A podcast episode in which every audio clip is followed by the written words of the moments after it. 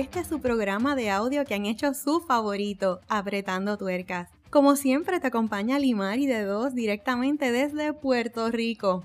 Si nos estás escuchando por primera vez, te invito a que al finalizar el episodio pases a la descripción donde encontrarás los enlaces para que nos sigas en las redes sociales. Ustedes saben que yo siempre les digo que han sintonizado un episodio bien especial. Y lo es, y ciertamente lo son. Pero hoy en particular es el comienzo de una nueva etapa que me llena de mucho gozo y de mucha alegría poderla compartir con ustedes. Porque es la primera vez que estamos publicando una serie de varios episodios dedicados específicamente al matrimonio. Y en esta ocasión me acompaña mi mejor amigo, mi esposo, en las buenas, las malas y las regulares. Y mira que hemos pasado muchas. Ministerialmente nosotros hemos trabajado por los últimos 10 años con muchísimos matrimonios en sus procesos de sanidad y restauración y no hemos hecho otra cosa que dar por gracia lo que por gracia hemos recibido. Y en esta nueva temporada de nuestro programa de audio queremos ir trayéndoles temas que han sido claves en nuestro proceso y darles herramientas que realmente puedan llevar a cabo, puedan implementar y puedan trabajar para salir adelante en su relación matrimonial, siempre filtrado a través de la palabra. Así que queremos comenzar con un tema que es vital y medular en la relación matrimonial, la comunicación. Y esta serie le hemos titulado ¿Y cómo rayos quieres que te hable? ¿No habremos nosotros utilizado esa expresión muchísimas veces? Claro que sí. Así que aguántate ahí que allá nos vemos.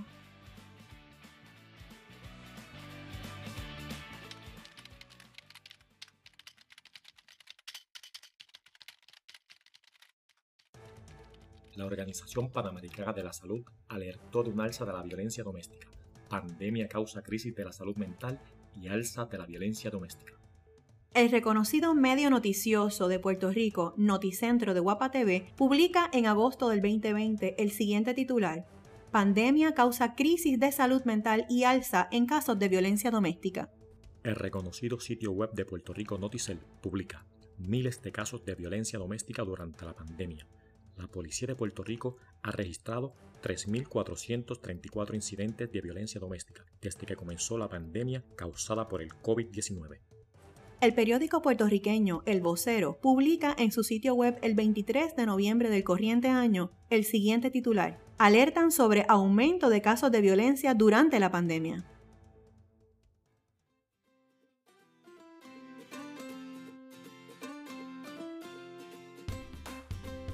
Ahora sí, finalmente, qué bueno que estás aquí conmigo, mi amor. Estoy súper contenta que llegó el momento que te integraras oficialmente al proyecto y en este tema tan especial.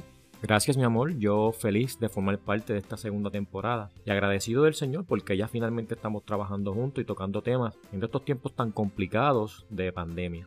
Fíjate, y hablando de la pandemia y escuchando los titulares de todas esas noticias, Qué terrible como vemos que esta situación ha arropado el mundo. Siempre hemos visto casos de violencia, maltrato, asesinato y mil cosas que ocurren en el matrimonio, lo vemos en las noticias todos los días.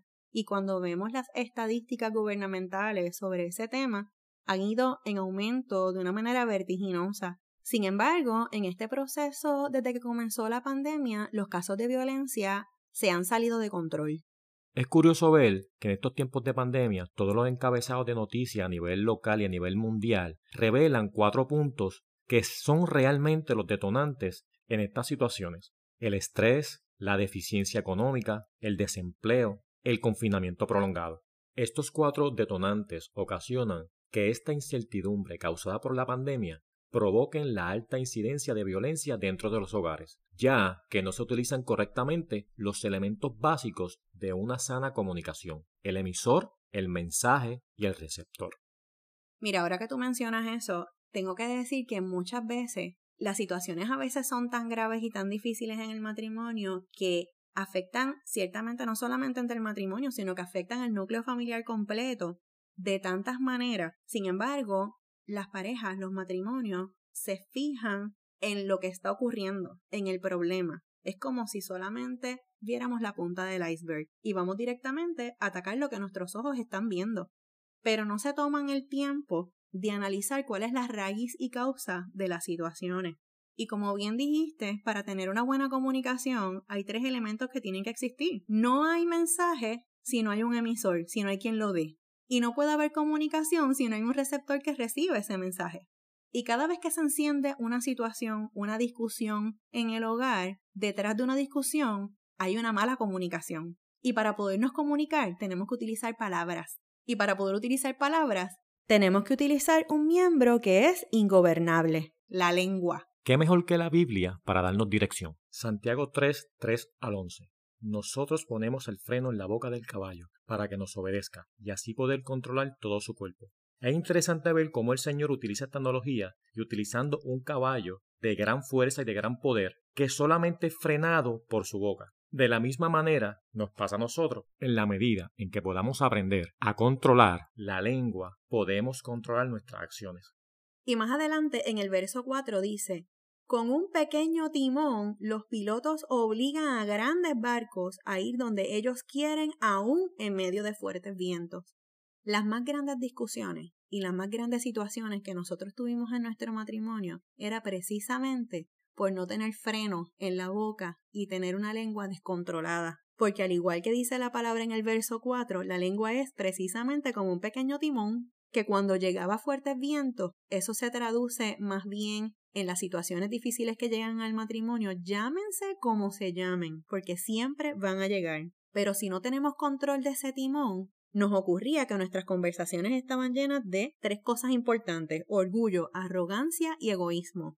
Fíjate, Limare, mira cómo ese verso 4 de Santiago nos contesta lo que vimos al principio en los titulares, donde una lengua desenfrenada desembocaba en todo tipo de violencia. Y mire cómo Santiago describe la lengua. De la misma manera la lengua es una pequeña parte del cuerpo, pero presume de grandes cosas. Hasta un gran bosque puede incendiarse con una pequeña, débil llama de fuego. No podemos subestimar la lengua. Casi siempre en los matrimonios las discusiones empiezan bien suavecitos y van tomando otro tono más fuerte cuando dejamos que la lengua se apodere de la situación y qué mucho fuego encendemos. Mira cómo Santiago sigue en el verso 6 diciendo algo tan importante que dice que la lengua es como una chispa que prende el fuego. De todas partes del cuerpo, la lengua es todo un mundo de maldad, contamina todo el cuerpo. La lengua incendia todo el curso de nuestra vida y sus llamas vienen del mismo infierno.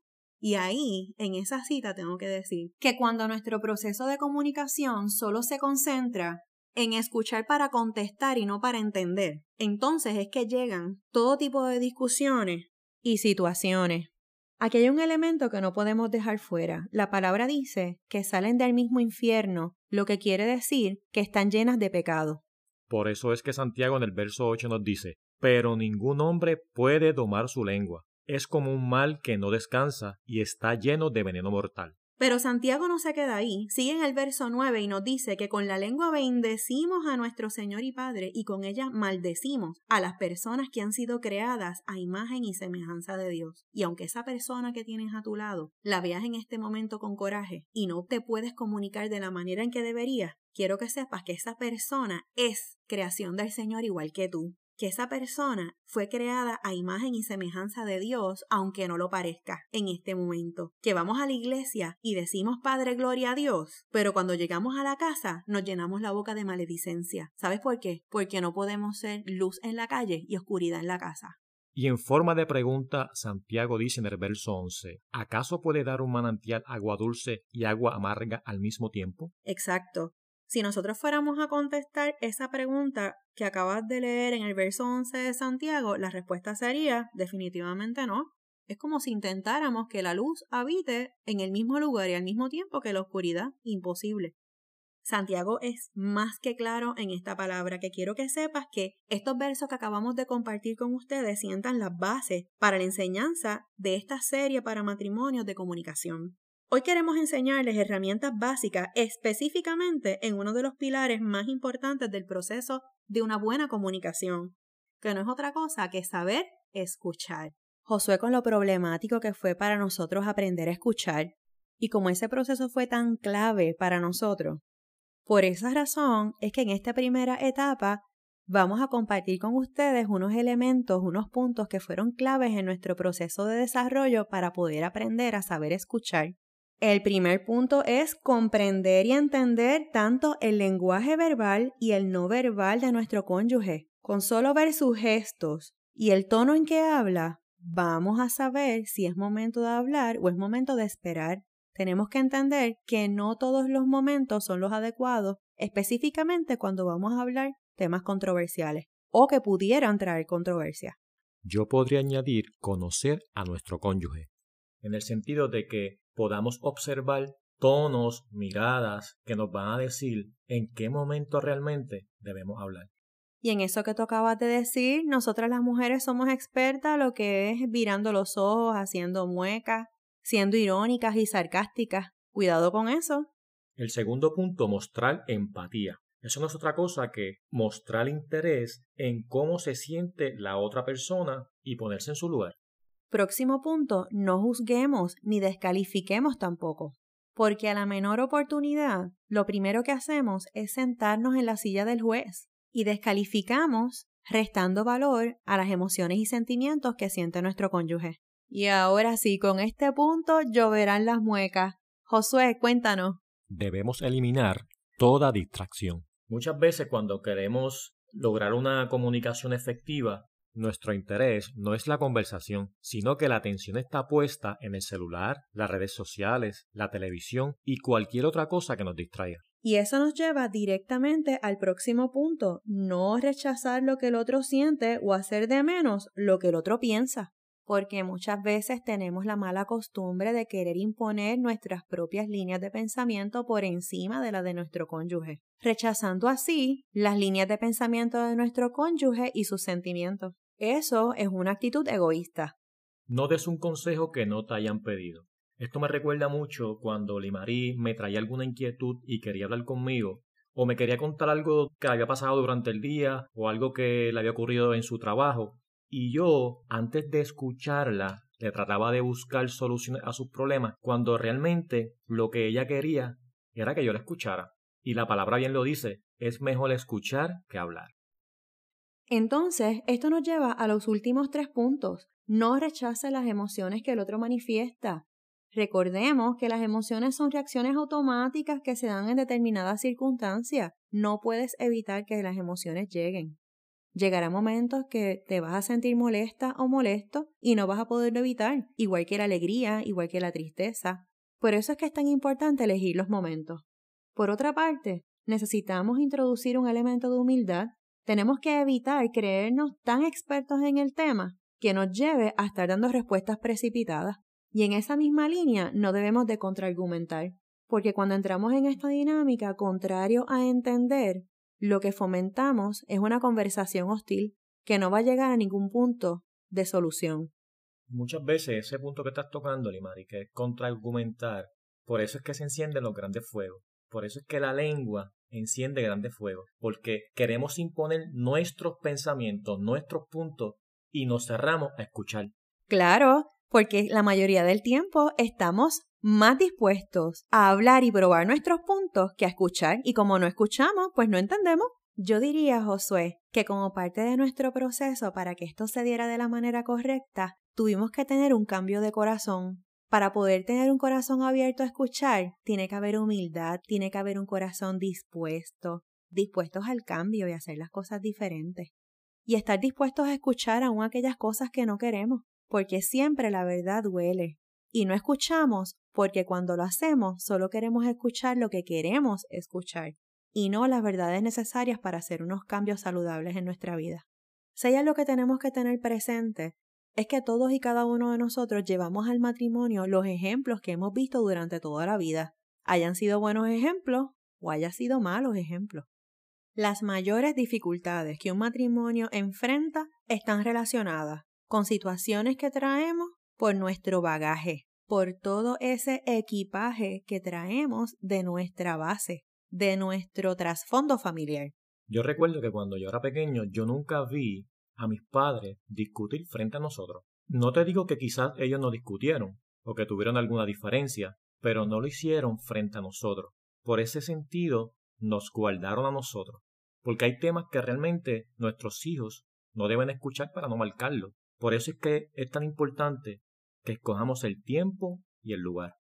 Fíjate, Josué, y ahora que tú mencionas eso, nuestras experiencias fueron bien contrarias, porque tuviste una experiencia bien saludable, sin embargo en mi caso fue todo lo contrario, porque a diferencia de Josué, yo vengo de un hogar bien disfuncional, donde hubo mucha violencia doméstica, donde las discusiones eran abiertas, donde se lastimaban frente a nosotros, y no tenían presente en ningún momento guardar mi corazón, sino que todas esas experiencias vividas me marcaron profundamente. Todas esas experiencias las arrastré al matrimonio.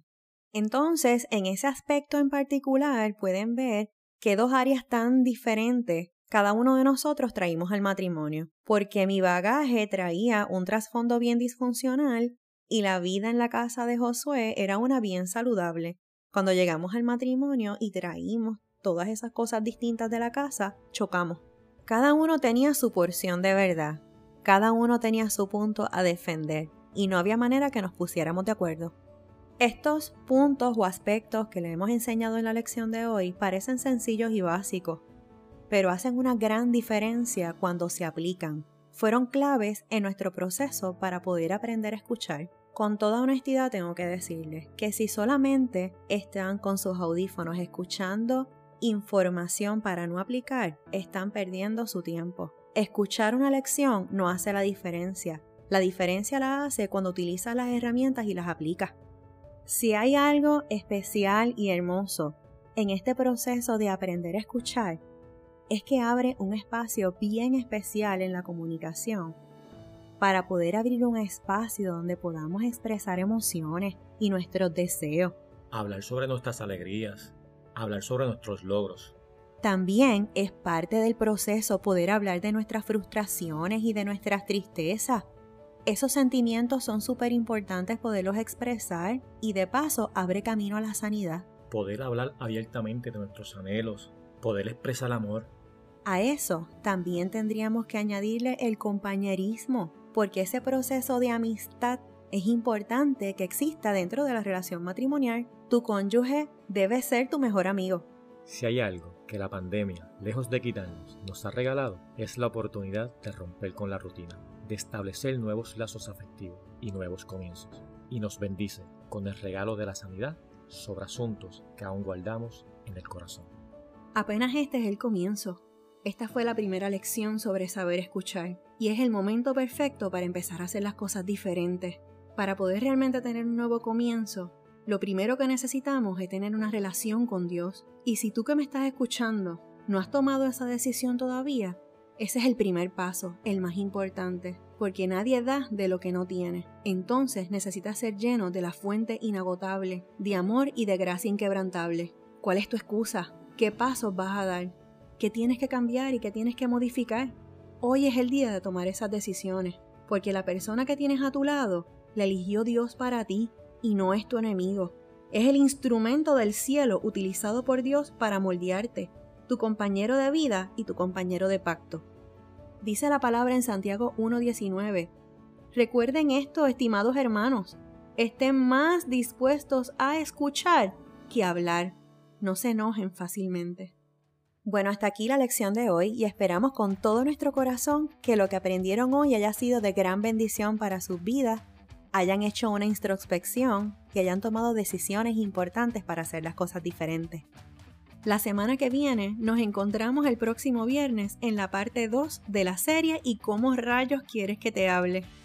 No olvides pasar a la descripción para que nos sigas en las redes y si nos estás escuchando a través de la plataforma de iTunes, recuerda darnos 5 estrellas y escribir una reseña que ayuda a este proyecto evangelístico a aumentar su alcance y llegar a más vidas. Hasta la semana que viene. Bendiciones. Bye.